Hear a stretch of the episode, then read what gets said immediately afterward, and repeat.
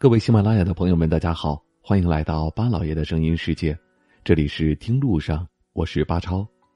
中国石窟艺术源远流长，分布广阔。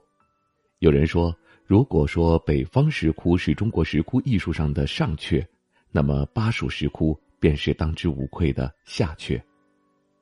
邛崃市是成都现存摩崖造像最集中、规模最大的石刻分布地区，而在邛崃市大同镇井沟村。竟隐藏着大约有一千座造像的石笋山摩崖造像。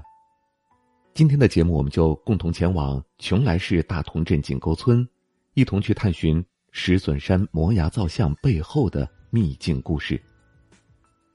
四川石窟造像数量巨大，分布范围广，始于北朝晚期，繁荣于唐宋，具有强烈的地域独特性和时代特征，并且。四川石窟以中小型石窟为主，因此极强的民间性是四川石窟的特点，也是其独特价值的体现。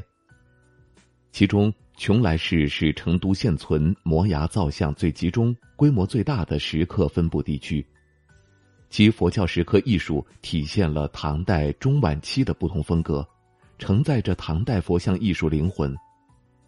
据了解，邛崃石窟主要有三处。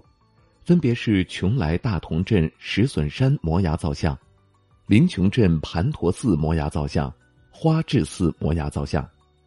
二零零六年，邛崃石窟被列入第六批全国重点文物保护单位名单。在距离成都大约两小时车程的邛崃市大同镇井沟村内，隐藏着令人叹为观止的唐代佛教摩崖造像——石笋山摩崖造像。这个地方为什么要叫做石笋山呢？有人说，因为山崖环抱之中，一峰着立，高耸入云，状似春笋，所以它被称之为石笋山。据了解，石笋山摩崖造像始刊于唐代，背东面西依崖捐造而成。造像龛分两段，北段为一层，南段分为上下两层，横向分布在长一百二十米。高四十米的山崖上，坐东向西，共三十三龛，约有造像一千座。石笋山摩崖造像的内容丰富多彩，主要以佛传故事为主。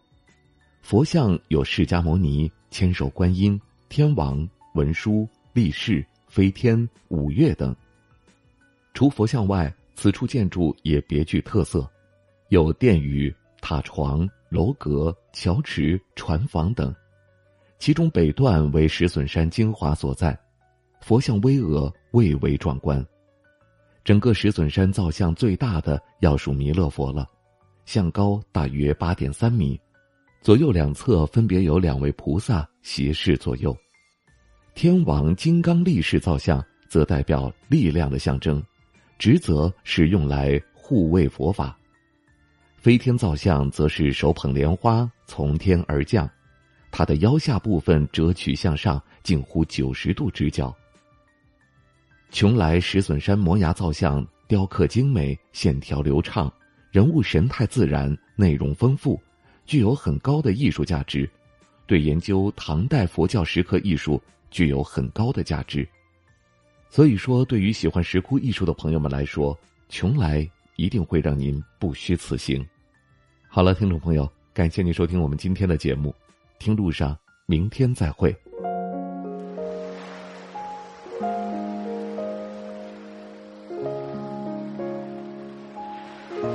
人之所以爱旅行，不是为抵达目的地，而是为享受旅途中的种种乐趣。